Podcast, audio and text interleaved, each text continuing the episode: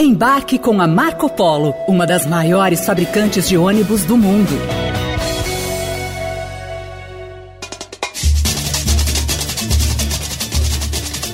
O Estadão Notícias de hoje entra no ritmo do carnaval. E vamos combinar: se tem uma coisa que não pode faltar nessa festa, é música.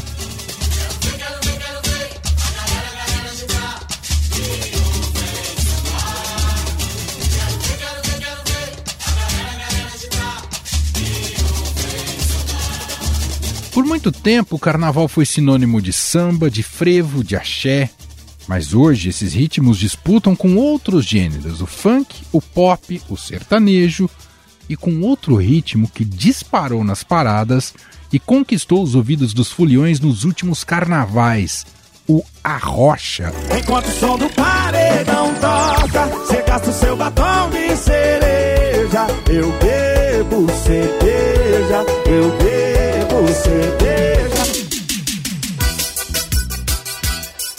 A sensualidade romântica do ritmo baiano despontou como mais ouvido nas semanas de folia no Spotify e domina o ranking das músicas mais populares durante o período carnavalesco desde 2020. E ele raramente vem sozinho. As músicas de maior sucesso nos últimos anos são as que misturam o arrocha com outros ritmos, como o axé e o sertanejo. É isso que aponta um levantamento aqui do Estadão, que analisou dados do chart Spotify, um ranking das músicas mais tocadas na plataforma. A reportagem usou a API do Spotify para identificar os gêneros musicais dos artistas por trás de cada uma das músicas mais escutadas na semana do carnaval desde 2017, quando os dados começaram a ser disponibilizados. E quem nos conta mais sobre o processo de produção do levantamento e sobre o que descobriram sobre os hits desse e de outros carnavais, e vão falar muito sobre a rocha também, são os repórteres que cuidaram deste especial, Lucas Tainan e Cindy Damasceno.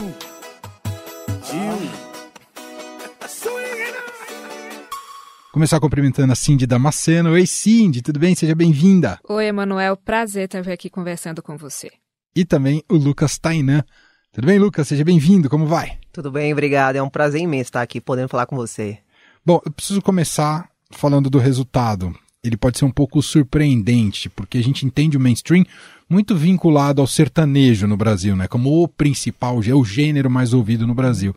E vocês apontam nesse especial que o arrocha se tornou o principal gênero carnavalesco em período de carnaval. Como é que vocês chegaram a esse resultado? Queria que vocês explicassem um pouco para o nosso ouvinte. A gente tinha essa dúvida também, né, de como o brasileiro consome música durante o carnaval, né? E para a gente chegar nesses dados, a gente foi atrás de informações do Spotify, que hoje é a maior plataforma de streaming de música no Brasil, né? Se teria um local, uma plataforma que nos desse essa informação, seria o Spotify. E a gente conseguiu informações onde a gente pegou a cada semana, na semana do carnaval, né, de 2017 para cá, que é quando o Spotify começa a disponibilizar esses dados, a gente analisou as 200 músicas mais ouvidas naquela semana do carnaval. E aí eles têm um é, que a gente chama de API né, na programação, só para explicar para quem está nos ouvindo. Uma API é basicamente uma porta que a plataforma abre para a gente que é programador conseguir coletar algumas informações e com isso a gente conseguiu identificar ali os gêneros musicais das músicas. E para nossa surpresa, é, analisando 2017 para cá, naquele ano 2017 o pop estava muito em alta, o sertanejo também, como você comentou, mas esses gêneros acabam caindo, né, ano a ano, e a partir de 2020 o arrocha fica em primeiro lugar como um gênero mais comum ali dessas 200 músicas mais ouvidas durante o carnaval e ele permanece até 2022, né? E a tendência, a gente estava até analisando assim, esse ano 2023, é claro que o carnaval ainda vai vir, mas a tendência é que as músicas já estão em alta, boa parte delas também é do Arrocha. também é do Arrocha. É. Olha que demais.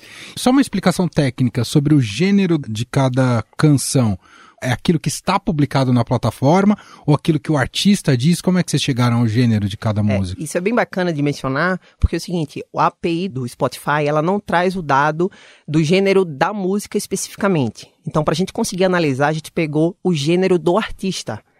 Ah. É, e aí é bacana, porque tem músicas que tem mais de um artista cantando. né? Então tem uma mescla ali de vários gêneros. Então tem música que tem um pouco do pagode, do arrocha, né? É uma tendência mais comum hoje as músicas atualmente elas terem um pouquinho de cada tipo de gênero, né? Então, em algumas músicas a gente percebeu essa mesclagem, né? E aí é bacana também comentar isso aí. A API do Spotify, né? As informações que o Spotify nos dá, para cada gênero tem subgêneros. Isso, isso é bem interessante. Então, por exemplo, assim, o funk, que tem o funk paulista, carioca, funk ostentação, funk da baixada. É, funk cearense, é. muita coisa massa. E uns gêneros que a gente também nunca tinha ouvido falar.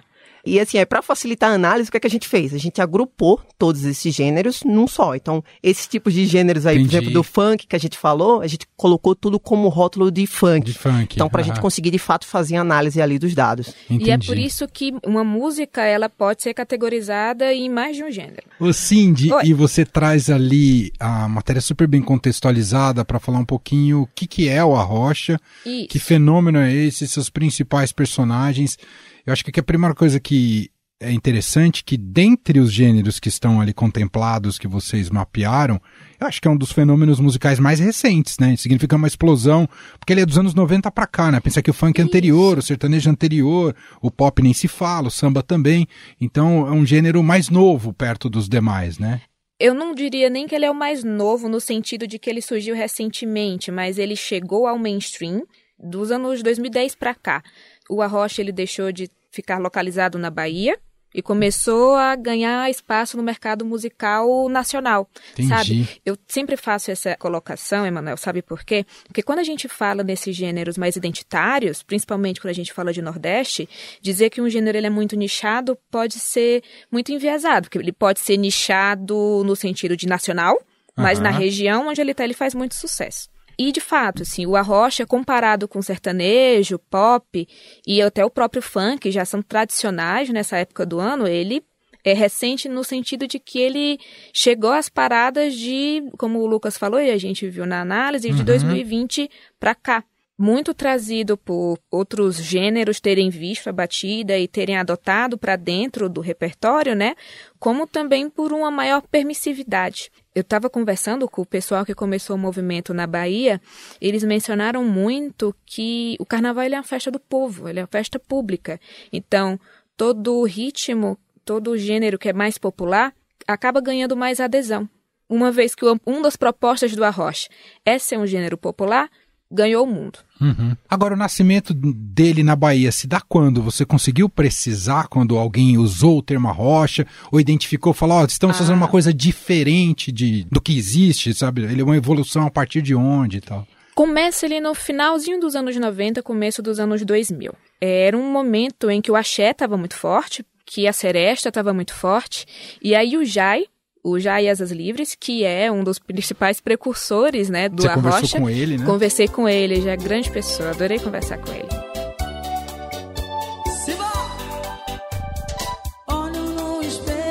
Ele me fala que ele estava procurando uma maneira de se diferenciar.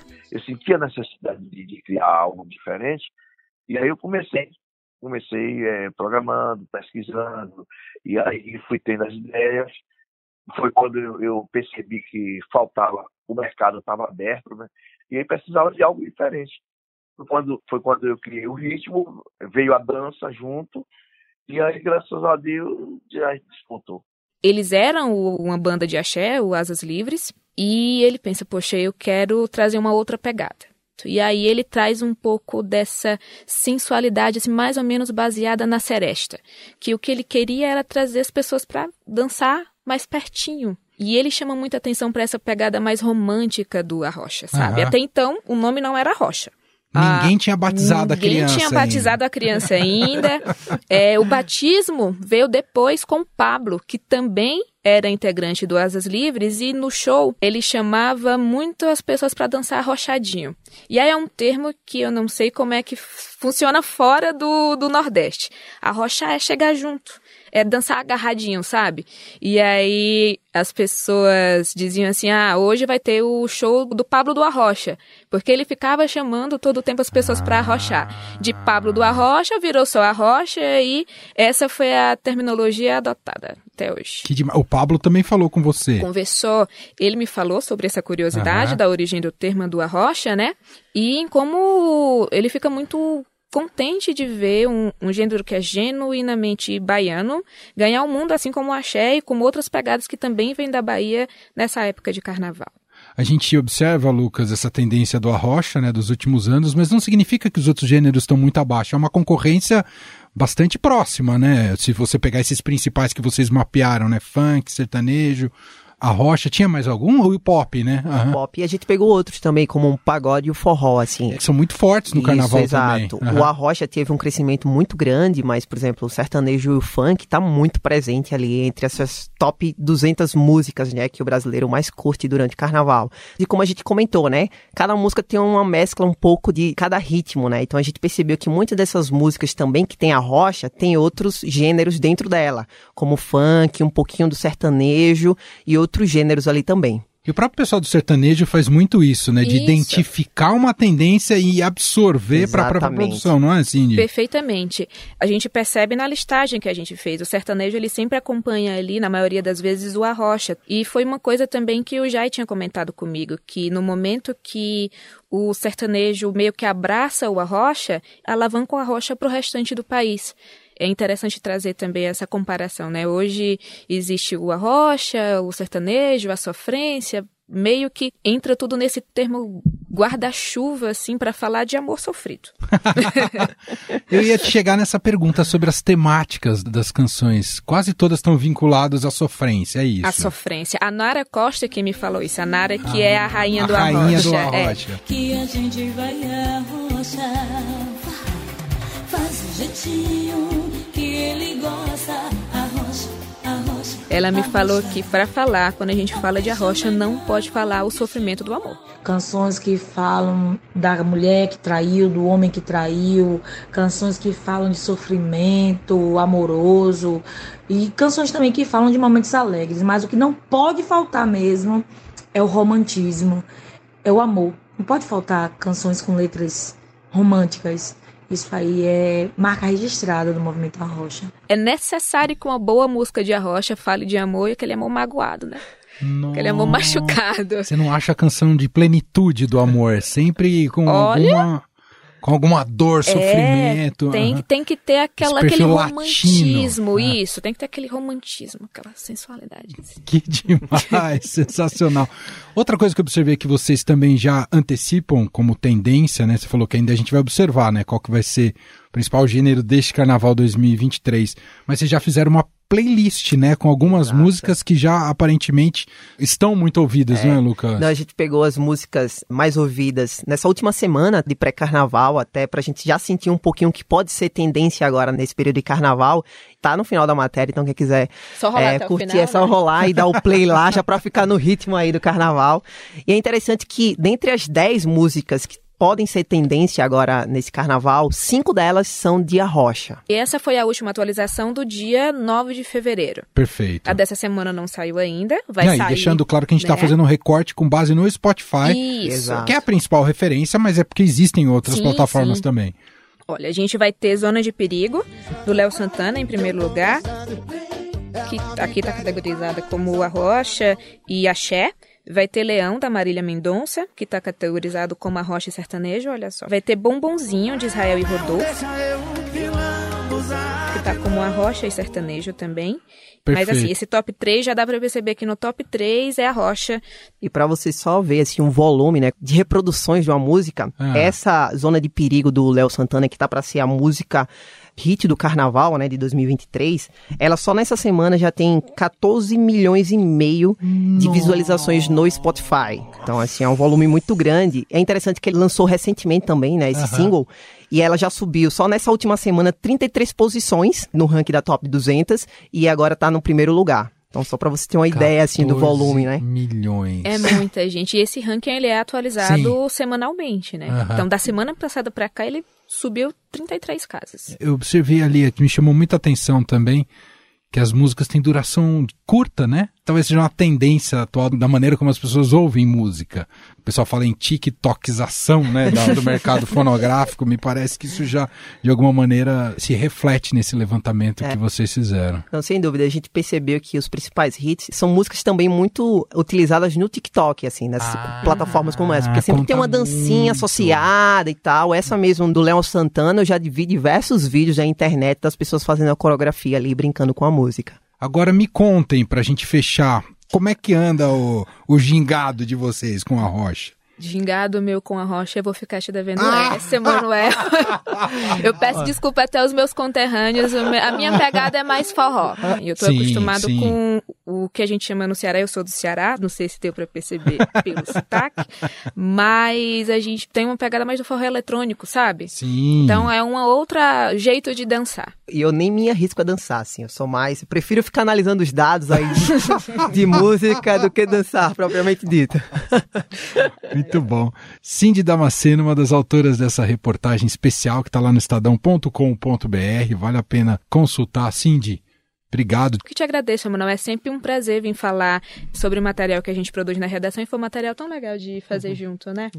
E o Lucas Tainan. Obrigado, viu, Lucas? Eu que agradeço, é um prazer imenso estar aqui, assim, poder compartilhar um pouquinho, né, desse processo, foi bem bacana e foi uma matéria realmente que foi bem especial da gente fazer, né, analisar alguns dados bem diferentes e entender um pouquinho, né, dessa tendência do carnaval brasileiro. Sensacional, o jeito que ela faz comigo é fora do normal, estou na zona de perigo. Como você ouviu do Lucas e da Cindy, tudo indica que Zona de Perigo do Léo Santana deve ser o grande hit do carnaval de 2023. Gostando. A música estava no topo da lista na última atualização semanal do Spotify e tem feito sucesso no TikTok. Mas não tem fórmula mágica para um hit. Ainda mais nos últimos anos, em que tem feito sucesso canções que misturam diferentes gêneros. Quem nos explica melhor essa transformação da indústria musical e dos estilos no carnaval é o produtor musical João Marcelo Boscoli, que conversa com a gente a partir de agora.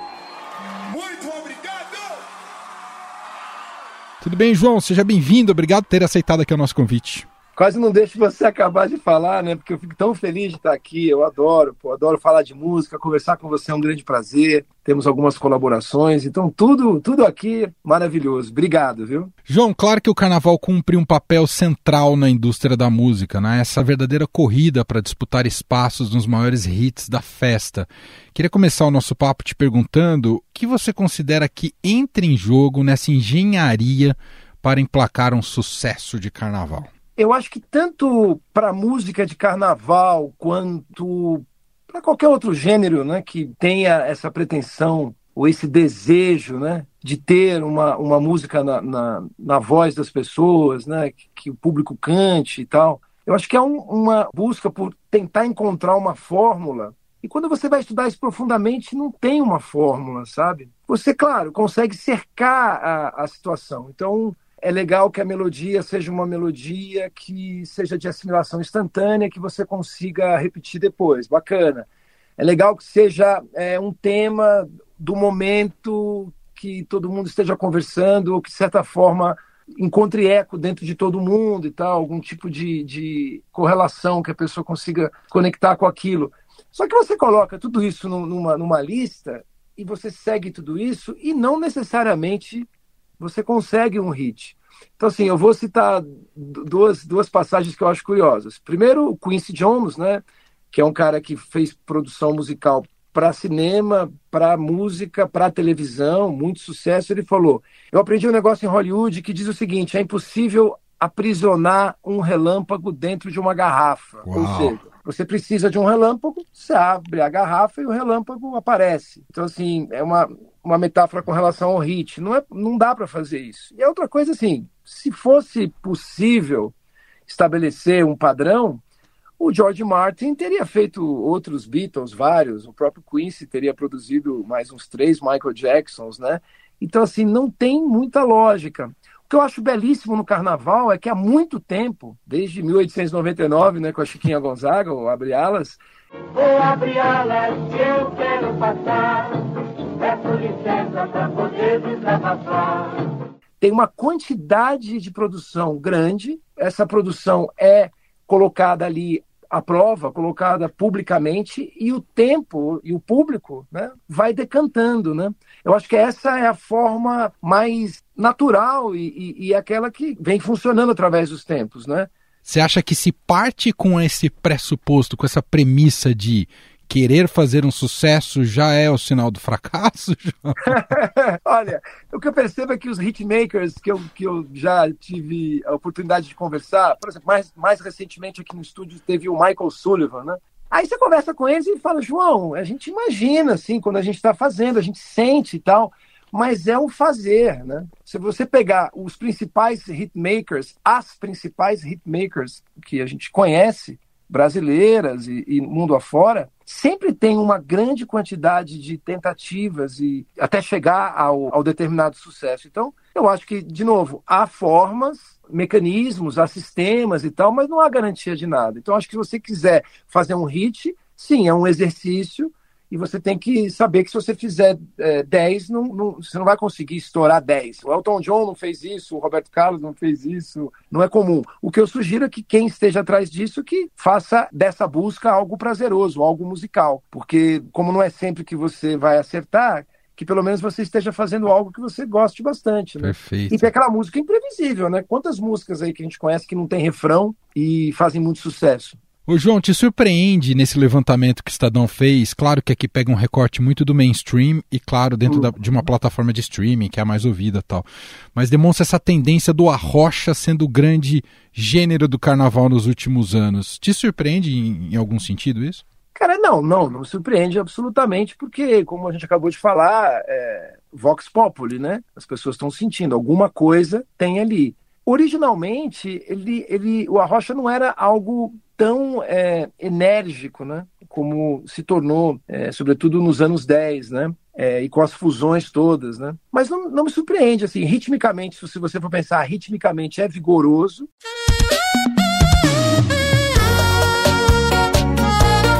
Beijo chamando! É uma coisa muito baseada, né? Tem muitos refrões, né? As letras são crônicas que, que se conectam com o dia a dia das pessoas, né? Vou te excluir se decidir a entregar seu coração pra ele ou pra mim. Presidente da Motown, né, o fundador, o Barry Gordy, dizia que um dos segredos, na opinião dele, para uma música fazer sucesso, e de novo, ele tentava, tentava, tentava, estourava, tentava, tentava, era que a música se conectasse com o dia a dia das pessoas. E tem também, eu acho, mano, tem o lance do sabor novo, de você ter, é claro, localmente, o Arrocha, né, desde os anos 90 aí, que é um grande sucesso local mas ganhou é, essa escala nacional é, mais, mais recentemente, né? Acho que a partir do, da década passada, que explodiu com as suas fusões.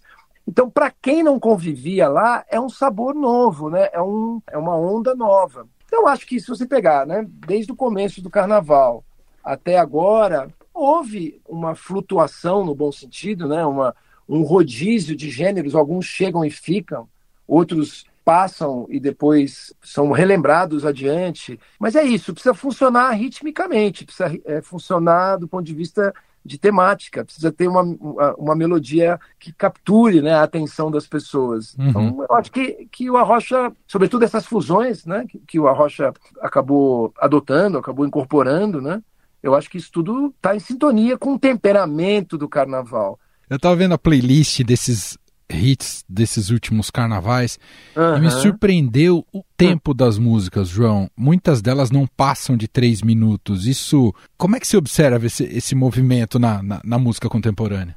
É uma epidemia mundial de atenção. Então, assim, quando você fala de três minutos para uma música, eu já estou achando o máximo, porque eu tenho visto músicas de 35 segundos, 40 segundos, e já há um bom tempo, comprando os relatórios aí das plataformas, Sim. como alguém que, que tem músicas nas plataformas, a média de audição no Brasil não chega a 50 segundos de uma música. Nossa, João. Então, cara, a gente está com, com o negócio. A música é um reflexo do seu tempo, né? A música é uma reportagem do seu tempo, eu acredito, né? O artista é aquele que capta o, o que está na, na, naquele momento histórico, no, se quiser chamar de inconsciente coletivo, né? Processa internamente, acrescenta algo, algo seu e devolve sob a forma de uma, de uma obra, né? Então, assim, a música é um, um reflexo do, do tempo. Se você pegar, grosso modo aqui, Nos anos 30, o mundo estava meio em depressão, sobretudo os Estados Unidos, por causa da quebra da Bolsa nos anos no, em 29. Então, é o momento do, do, do, da música, do jazz dançante, né? a era do swing, é quase que um contraponto. Aí tem um momento mais caótico, a Segunda Guerra, tem, vem o bebop, né? Aí, poxa, na década seguinte, né? Poxa, todo mundo cansado, né? Da, daquela, daquela, daquele período de guerra. Aí vem o, o cool jazz, a bossa nova. Então, seja como um reflexo do momento ou um contraponto, é, isso é, é, histórico, né? Isso, não há nenhuma civilização que se tenha notícia que não tenha ali a música presente de alguma forma, anterior à fala, consequentemente também anterior à escrita. Então, acho que é um, é um, momento histórico que vivemos. Isso me assusta muito, né? me preocupa muito, mas eu tenho um filho de 11 e outro filho de 7, e eu percebo que essa geração também já está meio. não está com aquele deslumbre com, com a máquina, sabe? Já Entendi. tem novas regras e e já não acha tanta graça, curte o, o offline, né? Não, já percebeu que essencialmente é, é, a internet entre maravilhosas coisas, mas essencialmente é publicidade e vigilância. Né? e você compartilha dessa ideia do carnaval brasileiro como um movimento cultural que melhor conecta com identidade, Bosco? Você entende isso também, não? Eu sinto isso, né? Acho que tem, né, o, Simas, tem grandes estudiosos aí que colocam o carnaval nesse epicentro, né? Que parece que é uma é um adorável curto-circuito, né? Tá, a gente está falando do Arrocha aqui, né? Uhum. Será que se a gente voltasse 30 anos, né? E a gente, a gente não estaria falando do Arrocha, então mostra que é algo dinâmico. Eu acho que, de certa forma, assim, acho que é das festas mais representativas. Talvez essa questão de conseguir se tornar uma, uma, um grande evento coletivo, né? Aí o restante, claro, né? Você tem várias outras, outras festas que acontecem de, de maneira fragmentada em diferentes regiões do país, é, em, até em épocas diferentes e tal. Mas acho que o carnaval é o. E, e, não é de hoje, né? E não é do Brasil apenas. O carnaval tem, né, desde o século retrasado, Nova Orleans, né? E tal, e, enfim, desde as festas pagãs. Acho que é dos que mais representa. Depois tem a, as festas no meio do ano, né? E também não podemos esquecer, né? Se a gente está falando de música brasileira, a, a, mãe da música brasileira, Chiquinha Gonzaga, foi a, a, pessoa que compôs a primeira música do quê? De carnaval, né? Pra gente fechar, queria te ouvir sobre o lugar do samba. O samba deu uma. Apesar de ser muito associado ao carnaval, tem suas variantes também, mas o samba elitizou, ele ficou para menos gente, Bosco ali? Cara, não, não consigo imaginar isso, não. Eu acho que eu só penso em expansões, em fusões e expansões. É como se fosse é a maior multinacional invisível, né? né? É, fusões e aquisições o tempo inteiro, né? M&A, M&A, sim. Às vezes ele pode até ficar é, em algum momento não está na pauta principal como agora, porque ele não é exatamente uma novidade, né? É, enquanto a gente está falando aqui, a gente está respirando. A gente não falou sobre a nossa respiração em nenhum momento. A gente só respira. O samba é meio isso, assim, né? É das coisas, das, das dos bens materiais e tal. Ele, ele tá o tempo todo lá. Ele, ele se elitizou? Espero que sim. Ele se modernizou? Sim. Ele ficou mais popular? Sim. Ele é plural? Sim. O samba, acho que é das formas musicais mais ricas, complexas que, que eu já vi, entendeu? É muito, muito, muito profundo e é como a nossa respiração, tá sempre aí, mesmo que você não perceba, tá aí. Gente, João Marcelo Bosco, ele produtor musical, gentilmente aqui batendo esse papo com a gente, falando um pouco mais sobre carnaval e música. Demais te ouvir, João. Obrigado, viu? Pô, muito obrigado. E eu fiz o possível aqui para ser um papo carnavalesco, bagunçado, uma conversa carnavalesca. Se me, me, convidar em outro período do ano, eu prometo que a gente vai fazer uma coisa mais, mais ordenada se é possível. Combinado, João. Bom carnaval para você. Obrigado, um abração, obrigado.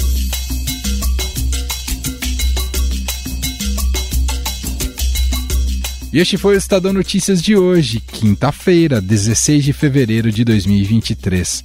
A apresentação foi minha, Emanuel Bonfim. Na produção, edição e roteiro, Jefferson Perleberg, Bárbara Rubira e Gabriela Forte. A montagem é de Moacir Biasi. O nosso e-mail podcast@estadão.com. Quero lembrar aqui que hoje, nessa quinta-feira, ainda tem um podcast que será publicado nesse feed, nesse canal às 5 horas da tarde o podcast Cenários com Sônia Raci. Então não perca a partir das 5 da tarde para você acompanhar também. Um abraço para você que já entra no ritmo do carnaval, um bom carnaval, mas amanhã a gente tem o retorno do poder em pauta aqui na nossa programação do podcast. Então, antes do carnaval, estão de volta nessa avenida para desfilar e desfilar muita análise sobre a situação política e econômica do país, os repórteres Felipe Frazão, lá de Brasília, e Pedro Venceslau, aqui de São Paulo. A turma está de volta amanhã. Portanto, então, para quem já vai cair na folia, bom carnaval. Mas a gente tem encontro marcado amanhã, sem dúvida nenhuma. Um abraço e até mais.